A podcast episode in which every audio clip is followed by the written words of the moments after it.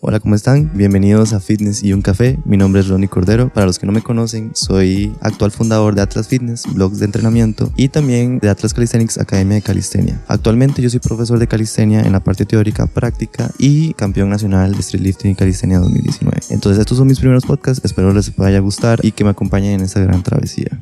No todo son barras y pesas. No todo es sudor ni fuerza bruta. Todo gira en torno a la ciencia del ejercicio y un café. Esto es Fitness y un café con Rodney Cordero.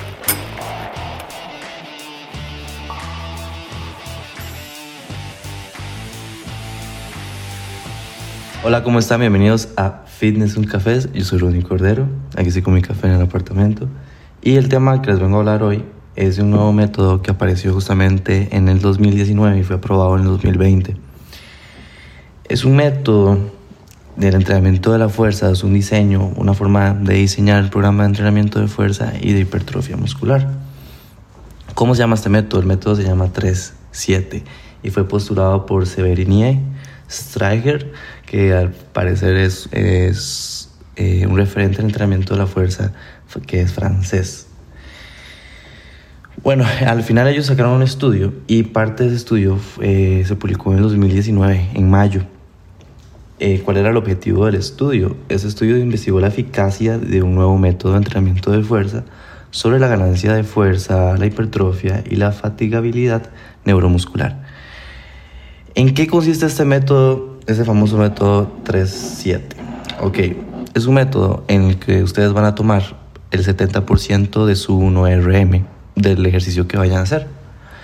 La idea de, de agarrar o de tomar ese 70% es que vamos a hacer como, no sé los que conocen qué es el método cluster, es como venir a hacer un poco lo que es el método cluster porque son micro pausas dentro de cada serie. Entonces, ¿cómo viene siendo? Brevemente la explicación sería así. Eh, vamos a ver, tú, es que aquí estoy en el estudio. Pero ok, sí, dice, después de calentar y elegir un peso que represente aproximadamente el 70% de su 1RM para cualquier ejercicio que se vaya a hacer, eso generalmente equivale a un peso con el que puedes hacer alrededor de 12 repeticiones. Entonces lo que se hace es que en la primera, en el primer bloque dentro de esa serie, hacemos 3 repeticiones. Entonces agarramos ese peso o tomamos ese peso con el que podemos hacer 12 repeticiones Hacemos 3 reps, guardamos el peso y descansamos 15 segundos. Después de los 15 segundos hacemos 4 repeticiones y descansamos otra vez 15 segundos.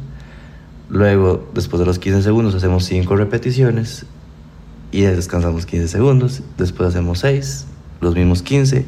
Y luego de último hacemos 7 repeticiones y ya después descansamos 2 minutos y medio.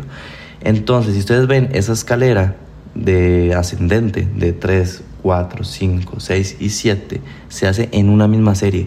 Son aproximadamente 1, 2, 3, 4 micropausas con 15 segundos de descanso entre cada una.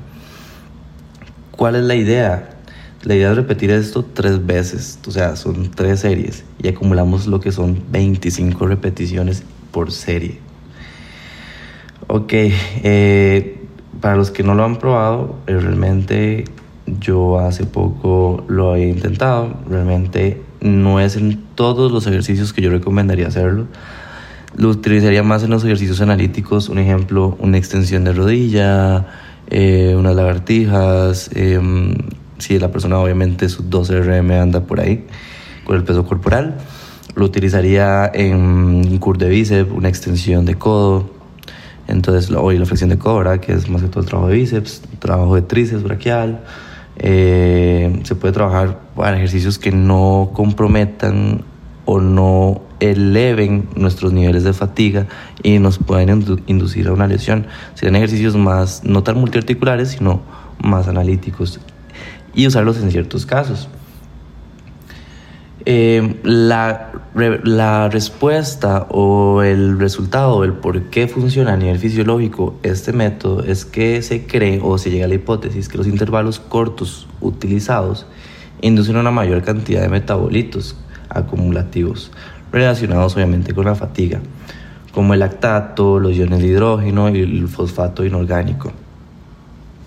Suena obviamente muy similar al método cluster y al método de Katsu, que es el método de restricción del flujo sanguíneo.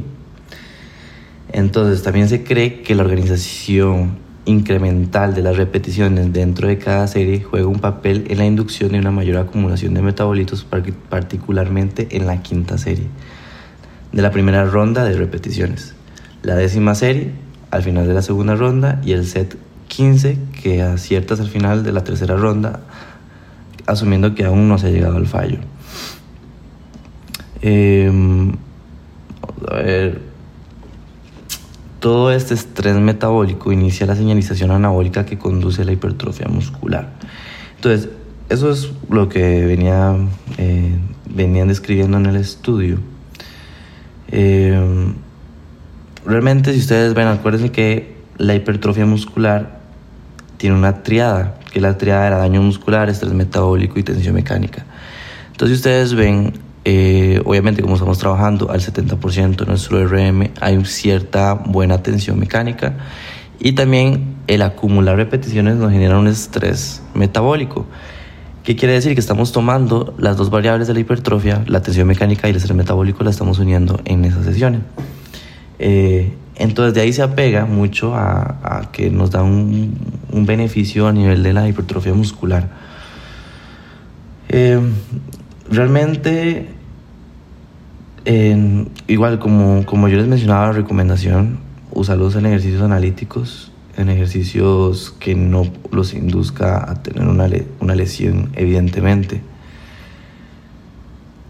Porque, mm, vamos a ver, ¿cómo podrían ustedes utilizarlo? Digamos que veríamos hacer un día de tracciones, vamos a hacer un día de, de jalones, ¿verdad? Trabajo de espalda venimos a hacer unas dominadas, un trabajo pesado de dominadas, luego hacemos un trabajo moderado de cargas, por ejemplo, eh, un remo con mancuerna, y después eh, pasamos a hacer un curl de bíceps, una flexión de codo, sea con barra Z, sea con mancuerna, y la idea es aplicar el método 3-7 justamente cuando vamos a hacer esa flexión de codo. Entonces, eh, la idea es aplicarlo, hacer como dijimos, tres series con esas micropausas dentro de cada serie y podemos conseguir una importante ganancias de, masa muscular. De hecho, el estudio realmente se hizo sobre la flexión de codo, o sea, se hizo sobre el curl de bíceps. Eh, por eso suena interesante utilizarlo en una extensión de codo, una extensión de, rodilla. Entonces, em, esa flexión ellos realmente midieron por 12 semanas eh, se trabajó dos veces por semana el método en el curso de bíceps por 12, 12 semanas. Y hicieron la comparativa del efecto a nivel muscular, ¿verdad? El área transversal del músculo, del día 1 al, al, último día de la semana 12. Y hubo unas, y, o sea, obviamente el tamaño de las fibras musculares aumentaron en comparación. ¿Qué también se comparó? Se comparó un método normal de 8x6. O sea, realmente ellos querían comparar, ¿verdad? Lo que era trabajar con este método a nivel de ganancias de masa muscular versus eh, un método tradicional de 8x6. Y resultó ser más beneficioso utilizar el 3x7 que utilizar un 8x6. Entonces esa fue la conclusión. Igual, eh, ustedes saben que eso es un método, realmente lo que importa es un buen entrenamiento y programa inteligente, eh, donde haya buena nutrición, unas buenas horas de sueño y eh, obviamente el buen entrenamiento. Realmente nosotros podemos utilizar también este método eh, de manera inteligente en ciertos días muy puntuales o, o, también en ejercicios muy puntuales. como todos, como venía mencionando, es un método más. tenemos muchos métodos, tenemos métodos cluster, métodos rest and pause, tenemos muchos métodos que tal vez nos desvían o nos saca un poquito de, de venir haciendo lo mismo de las series tradicionales. Es, un método más, no es que ya con esto sea la píldora mágica para la hipertrofia, no lo es, pero puede resultar interesante a la hora de utilizarlo y, y probarlo. Realmente, como les digo yo siempre en los cursos de IPT, y en los entrenamientos eh, nunca está mal que, que, investiguemos o actualicemos sobre qué se ha dicho sobre las bases de la hipertrofia muscular y cómo podemos utilizarlas en nuestros entrenamientos y obviamente cabe destacar que sería bueno que antes de nosotros prescribir uno de estos métodos utilizarlo antes y ver qué beneficio nos da porque también hay que respetar el principio de individualización, ¿verdad? Que cada persona es diferente, individual. Eh, lo que un método le funciona a una, pues a otro no le funcione y no sea interesante. Entonces igual pueden ir probando, ir probando, generando mediciones. Obviamente lo que no se mide, no vamos a ver si funciona. Entonces algo muy interesante es que antes de utilizarlo puedan medir eh, sus ganancias de masa muscular o las ganancias de fuerza. Pero eso sería. Eh, nos vemos en el próximo episodio. Cualquier duda me pueden mandar un mensaje, se pueden suscribir a mi canal de YouTube, a Instagram, que es donde realmente genero los mayores posteos, y TikTok, que también abrí la parte de TikTok. Ahí está IPT Formación o también Ronnie Cordero. Cualquier duda, ustedes saben que para eso estoy.